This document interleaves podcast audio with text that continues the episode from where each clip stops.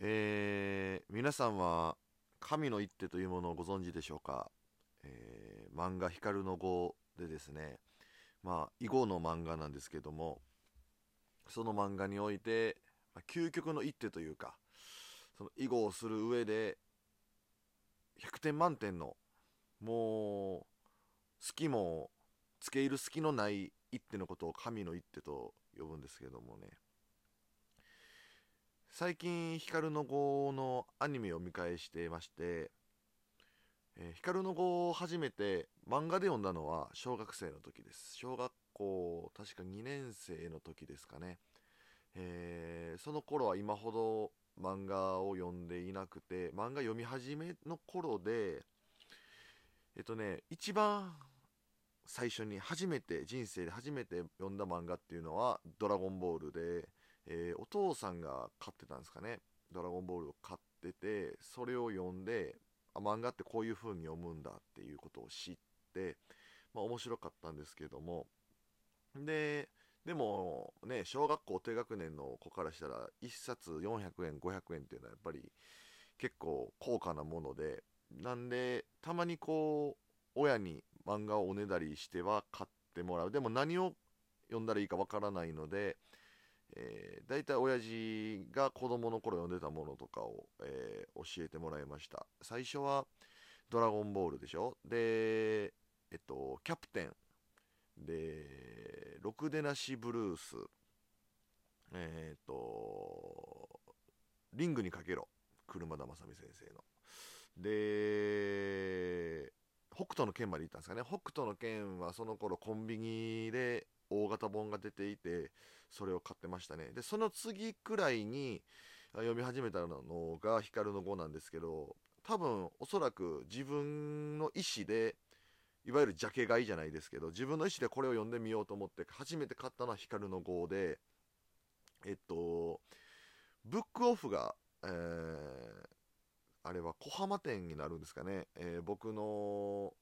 当時の実家から自転車で30分くらいのところが一番最寄りで近かったんですけどもそのブックオフができたっていうのででブックオフだったら古本、ね、1冊100円とかなんでお小遣いの範囲でも買えるっていうので小学校2年生か3年生になるかぐらいの頃に買ったんですよね。で1000円握りしめて1000円握りしめてあの漫画買いに行ってで100当時105円ですか？108円。消費税そんなもんなんで10冊買えないんですよね。なんで9冊。100円台のものを9冊買えるっていうことで9冊買いに行ったわけですよね。でまあいろんな漫画ありますからもう何を買えばいいのか分かんないんでとりあえず当時あの雑誌はサンデー「週刊少年サンデー」読んでたんでジャンプのところに行ったんですよね。サンデーはもう雑誌で読むからなんかコミックスはジャンプを買おうと思ってジャンプのところ行ってで、えー目についたのがヒカルの碁でなんで買ったのか分かんないですけどなんかちょっとこう囲碁とかもできるようになりたいなみたいなそういう、えー気持ちも今思うとあったのかなと思います。で光の号を9冊買ったんですよね。で帰って読むと。で僕当時はあのートイレで用を足しながら漫画読むのが好きでであのー一冊読み終わるまで出ないんですよね。なんか集中して読みたいというかあのーリビングとかで読むとまたあのー家族がねガヤガヤしてるんであの集中して読みたいっていうのでトイレで読んでてで袋ごと持って入ったんですよ。今でも覚えてるんですけどトイレに9冊丸々。で1回のトイレでね多分1時間ぐらいかけて3冊分ぐらい読んだんですよね。3巻ぐらいまで。でこれ面白いなと思って。でそのまま自分、まあ、寝室かどっか忘れましたけどあと残りの6冊読んじゃってもう本当に45時間で多分ね 9, 9巻まで読んじゃったんですよね。もうこれは先が気になる。とにかくもう止まらなくなるんですよね光の碁は。なんでえーお小遣い確かあれ1ヶ月に2000円とかだったと思うんですけど、えー来月分の、あのお小遣いを、えー親に前借りしましてですね。んだら再来月分のお小遣いはちょっと減るよとかなんかはあの開示のね地下労働施設の班長の借金システム負債システムみたいな感じでなんかあのめっちゃ言われてそのシステムよくわからんなと思いながらももうそれでも光の碁をとにかく読みたいんで前借り前借りしてで2ヶ月分ぐらい前借りして古本で全部光の碁を一気に集めたんですよ。30 31巻かな。まで集めて一気に読んだんですよね。1週間1週間かかってないですね。もうほんと3日4日で確か読んで漫画ってこんなに面白いんだと思ったんですね。それは小学校の時なんでもう134年前でもっと前か。15年ぐらい前か。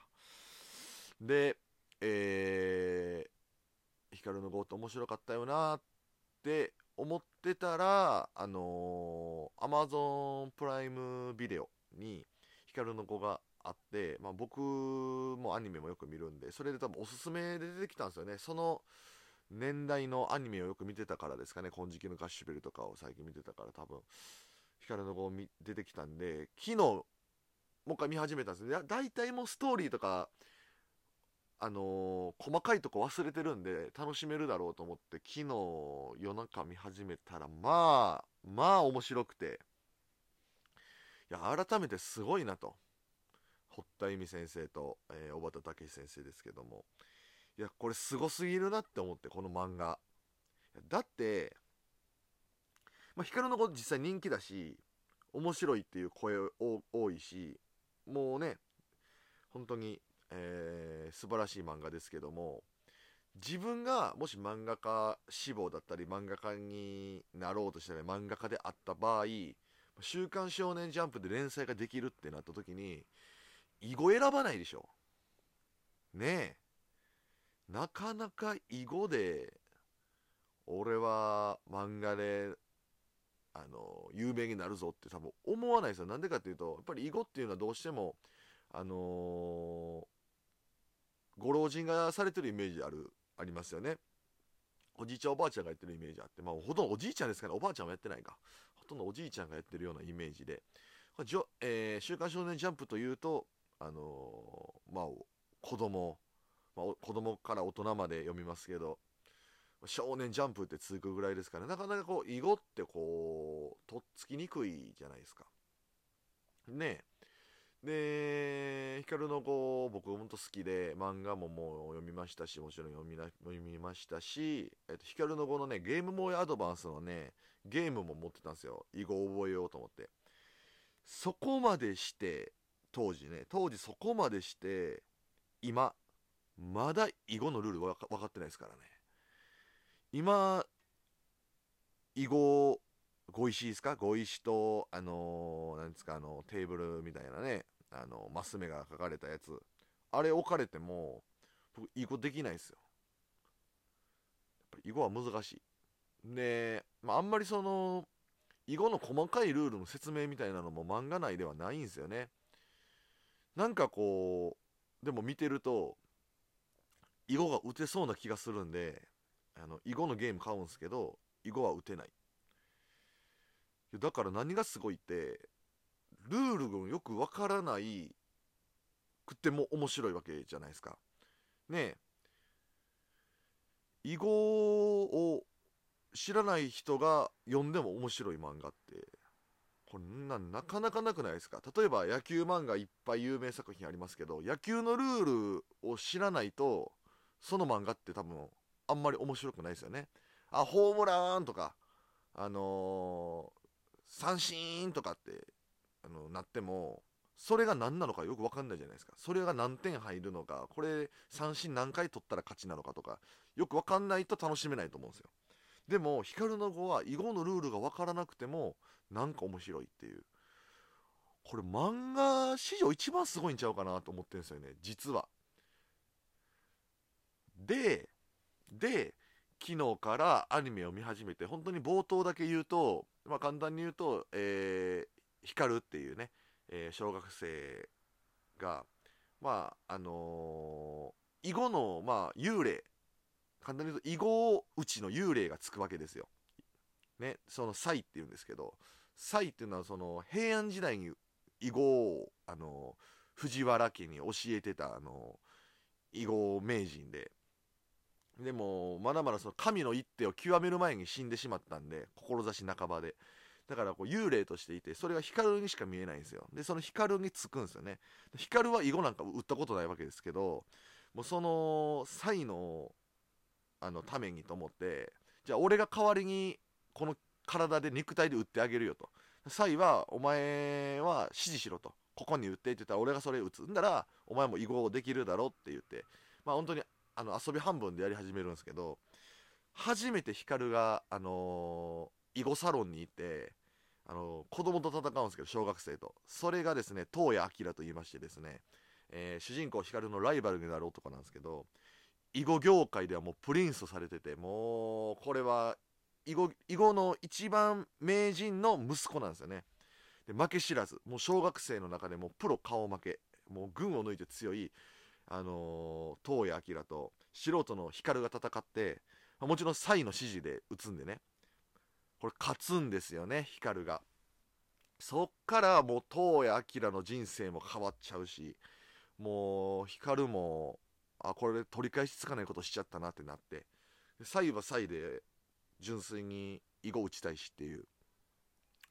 まあ、それが光の碁の一番最初の話なんですけど、まあ、いわゆる関数でいうところ一巻の話なんですけどね。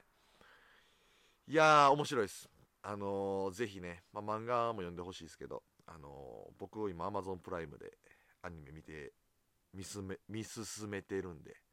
ぜひ、えー、同じタイミングで見ましょうありがとうございました。